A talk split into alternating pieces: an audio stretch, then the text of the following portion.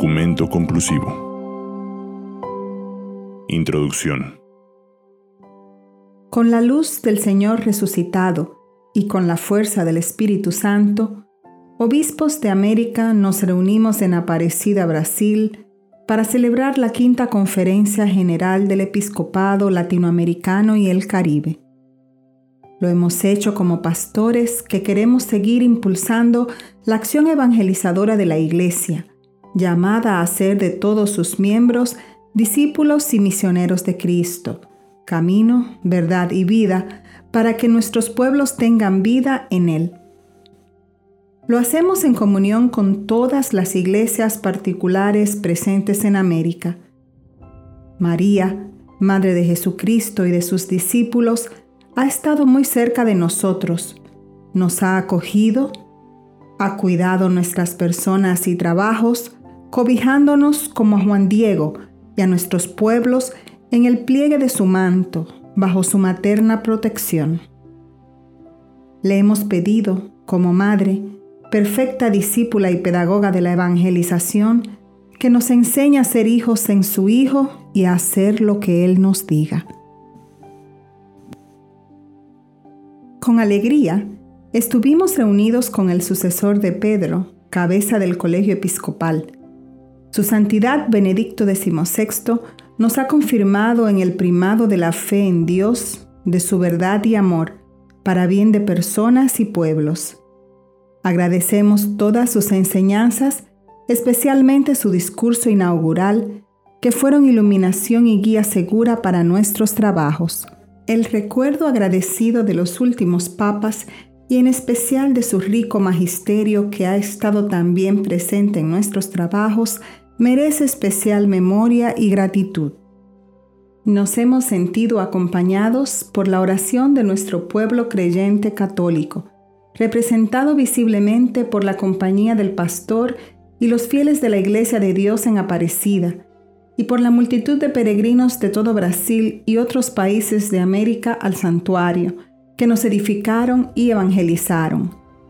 En la comunión de los santos, tuvimos presentes a todos los que nos han precedido como discípulos y misioneros en la viña del Señor, y especialmente a nuestros santos latinoamericanos, entre ellos a Santo Toribio de Mogrovejo, patrono del episcopado latinoamericano el Evangelio llegó a nuestras tierras en medio de un dramático y desigual encuentro de pueblos y culturas.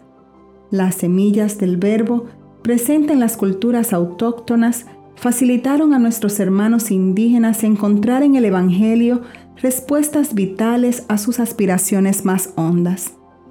Cristo era el Salvador que anhelaban silenciosamente. La visitación de Nuestra Señora de Guadalupe fue acontecimiento decisivo para el anuncio y reconocimiento de su Hijo, pedagogía y signo de inculturación de la fe, manifestación y renovado ímpetu misionero de propagación del Evangelio. Desde la primera evangelización hasta los tiempos recientes, la Iglesia ha experimentado luces y sombras. Escribió páginas de nuestra historia de gran sabiduría y santidad, Sufrió también tiempos difíciles tanto por acosos y persecuciones como por las debilidades, compromisos mundanos e incoherencias, en otras palabras, por el pecado de sus hijos, que desdibujaron la novedad del Evangelio, la luminosidad de la verdad y la práctica de la justicia y de la caridad. Sin embargo, lo más decisivo en la Iglesia es siempre la acción santa de su Señor. Por eso, ante todo, damos gracias a Dios y lo alabamos por todo lo que nos ha sido regalado. Acogemos la realidad entera del continente como don, la belleza y fecundidad de sus tierras, la riqueza de humanidad que se expresa en las personas, familias, pueblos y culturas del continente. Sobre todo, nos ha sido dado Jesucristo, la plenitud de la revelación de Dios, un tesoro incalculable, la perla preciosa, el verbo de Dios hecho carne, camino, verdad y vida de los hombres y mujeres, a quienes abre un destino de plena justicia y felicidad. Él es el único liberador y salvador que, con su muerte y resurrección, rompió las cadenas opresivas del pecado y la muerte, que revela el amor misericordioso del Padre y la vocación, dignidad y destino de la persona humana. La fe en Dios, amor y la tradición católica en la vida y cultura de nuestros pueblos son sus mayores riquezas. Se manifiesta en la fe madura de muchos bautizados y en la piedad popular que expresa. El amor a Cristo sufriente, el Dios de la compasión, del perdón y la reconciliación, el amor al Señor presente en la Eucaristía, el Dios cercano a los pobres y a los que sufren, la profunda devoción a la Santísima Virgen de Guadalupe, de Aparecida o de las diversas advocaciones nacionales y locales. Se expresa también en la caridad que anima por doquier gestos, obras y caminos de solidaridad con los más necesitados y desamparados. Está vigente también en la conciencia de la dignidad de la persona, la sabiduría ante la vida, la pasión por la justicia, la esperanza contra toda esperanza y la alegría de vivir aún en condiciones muy difíciles que mueven el corazón de nuestras gentes. Las raíces católicas permanecen en su arte, lenguaje, tradiciones y estilo de vida a la vez dramático y festivo en el afrontamiento de la realidad. Por eso, el Santo Padre nos responsabilizó más aún como iglesia en la gran tarea de custodiar y alimentar la fe del pueblo de Dios.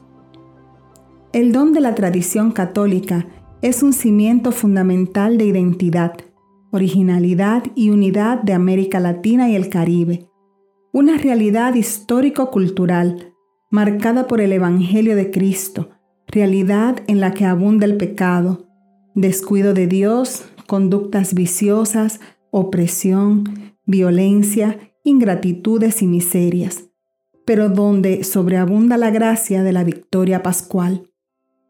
Nuestra iglesia goza no obstante las debilidades y miserias humanas, de un alto índice de confianza y de credibilidad por parte del pueblo. Es morada de pueblos hermanos y casa de los pobres. La quinta conferencia general del episcopado latinoamericano y caribeño es un nuevo paso en el camino de la Iglesia, especialmente desde el Concilio Ecuménico Vaticano II. Ella da continuidad y, a la vez, recapitula el camino de fidelidad, renovación y evangelización de la Iglesia latinoamericana al servicio de los pueblos, que se expresó oportunamente en las anteriores conferencias generales del episcopado. Río, 1955, Medellín, 1968, Puebla, 1979, Santo Domingo, 1992. En todo ello reconocemos la acción del Espíritu. También tenemos presente la Asamblea Especial del Sínodo de los Obispos para América de 1997. Esta quinta conferencia se propone la gran tarea de custodiar y alimentar la fe del pueblo de Dios y recordar también a los fieles de este continente que, en virtud de su bautismo, están llamados a ser discípulos y misioneros de Jesucristo.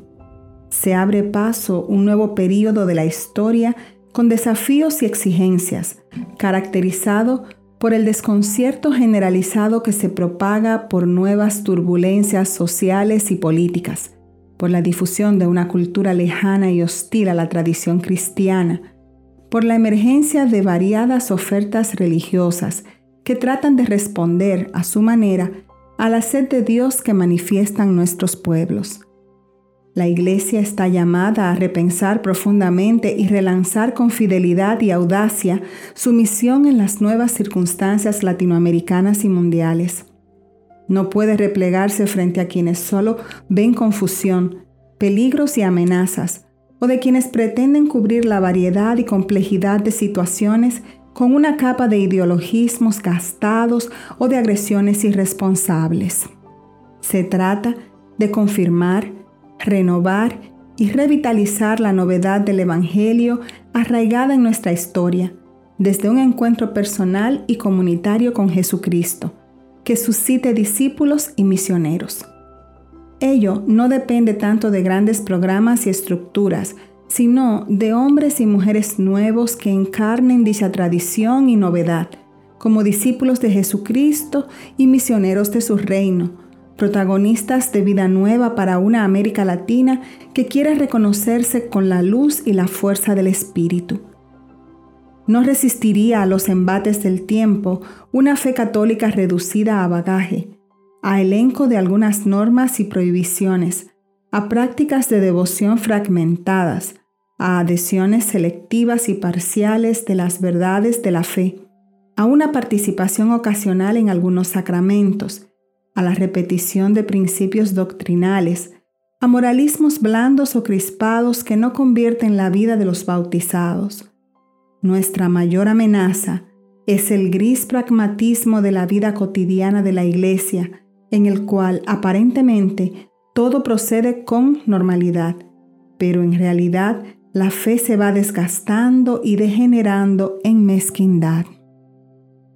A todos nos toca recomenzar desde Cristo, reconociendo que no se comienza a ser cristiano por una decisión ética o una gran idea, sino por el encuentro con un acontecimiento, con una persona que da un nuevo horizonte a la vida y con ello una orientación decisiva. En América Latina y el Caribe, cuando muchos de nuestros pueblos se preparan para celebrar el bicentenario de su independencia, nos encontramos ante el desafío de revitalizar nuestro modo de ser católico y nuestras opciones personales por el Señor, para que la fe cristiana arraigue más profundamente en el corazón de las personas y los pueblos latinoamericanos como acontecimiento fundante y encuentro vivificante con Cristo. Él se manifiesta como novedad de vida y de misión en todas las dimensiones de la existencia personal y social. Esto requiere, desde nuestra identidad católica, una evangelización mucho más misionera, en diálogo con todos los cristianos y al servicio de todos los hombres. De lo contrario, el rico tesoro del continente americano su patrimonio más valioso, la fe en Dios amor, corre el riesgo de seguir erosionándose y diluyéndose de manera creciente en diversos sectores de la población. Hoy se plantea elegir entre caminos que conducen a la vida o caminos que conducen a la muerte. Caminos de muerte son los que llevan a dilapidar los bienes recibidos de Dios a través de quienes nos precedieron en la fe.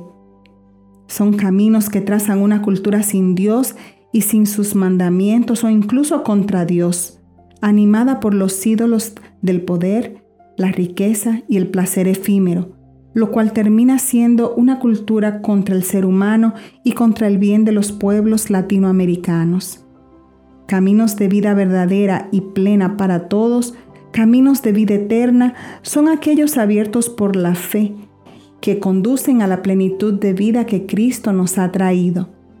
Con esta vida divina se desarrolla también la plenitud, la existencia humana en su dimensión personal, familiar, social y cultural.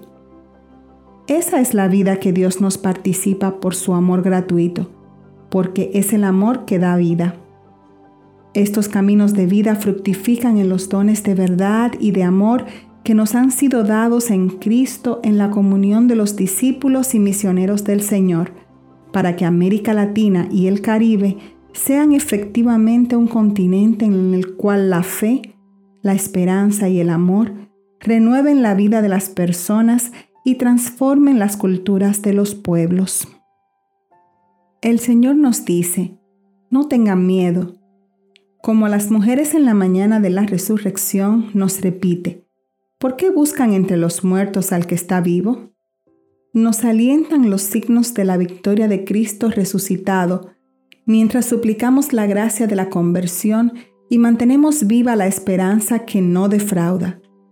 Lo que nos define no son las circunstancias dramáticas de la vida, ni los desafíos de la sociedad, ni las tareas que debemos emprender, sino ante todo el amor recibido del Padre gracias a Jesucristo por la unción del Espíritu Santo. Esta prioridad fundamental es la que ha presidido todos nuestros trabajos, ofreciéndolos a Dios, a nuestra iglesia, a nuestro pueblo, a cada uno de los latinoamericanos, mientras elevamos al Espíritu Santo nuestra súplica confiada para que descubramos la belleza y la alegría de ser cristiano. Aquí está el reto fundamental que afrontamos, mostrar la capacidad de la Iglesia para promover y formar discípulos y misioneros que respondan a la vocación recibida y comuniquen por doquier, por desborde de gratitud y alegría, el don del encuentro con Jesucristo. No tenemos otro tesoro que este. No tenemos otra dicha ni otra prioridad que ser instrumentos del Espíritu de Dios en iglesia para que Jesucristo sea encontrado, seguido, amado, adorado, anunciado y comunicado, no obstante todas las dificultades y resistencias. Este es el mejor servicio, su servicio, que la iglesia tiene que ofrecer a las personas y naciones. En esta hora en que renovamos la esperanza, queremos hacer nuestras las palabras de su Santidad Benedicto XVI al inicio de su pontificado, haciendo eco de su predecesor, el siervo de Dios Juan Pablo II, y proclamarlas para toda América Latina. No teman, abran, más todavía, abran de par en par las puertas a Cristo. Quien deja entrar a Cristo no pierde nada, nada, absolutamente nada, nada de lo que hace la vida libre, bella y grande. No, Solo con esta amistad se abren las puertas de la vida. Solo con esta amistad se abren realmente las grandes potencialidades de la condición humana. Solo con esta amistad experimentamos lo que es bello y lo que nos libera. No tengan miedo de Cristo. Él no quita nada y lo da todo. Quien se da a Él recibe el ciento por uno. Sí, abran abran de par en par las puertas a Cristo y encontrarán la verdadera vida. Esta quinta conferencia general se celebra en continuidad con las otras cuatro que la predecieron en Río de Janeiro, Medellín, Puebla y Santo Domingo. Con el mismo espíritu que las animó, los pastores quieren dar ahora un nuevo impulso a la evangelización a fin de que estos pueblos sigan creciendo y madurando en su fe, para ser luz del mundo y testigos de Jesucristo en su propia vida. Como pastores de la Iglesia, somos conscientes de que, después de la cuarta conferencia general en Santo Domingo, muchas cosas han cambiado en la sociedad. La Iglesia, que participa de los gozos y esperanzas, de las penas y alegrías de sus hijos, quiere caminar a su lado en este periodo de tantos desafíos para infundirles siempre esperanza y consuelo. Nuestra alegría, pues, se basa en el amor del Padre, en la participación en el misterio pascual de Jesucristo, quien, por el Espíritu Santo, nos hace pasar de la muerte a la vida, de la tristeza al gozo, del absurdo al hondo sentido de la existencia, del desaliento a la esperanza que no defrauda. Esta alegría no es un sentimiento artificialmente provocado ni un estado de ánimo pasajero. El amor del Padre nos ha sido revelado en Cristo que nos ha invitado a entrar en su reino. Él nos ha enseñado a orar diciendo, Abba, Padre. Conocer a Jesucristo por la fe es nuestro gozo.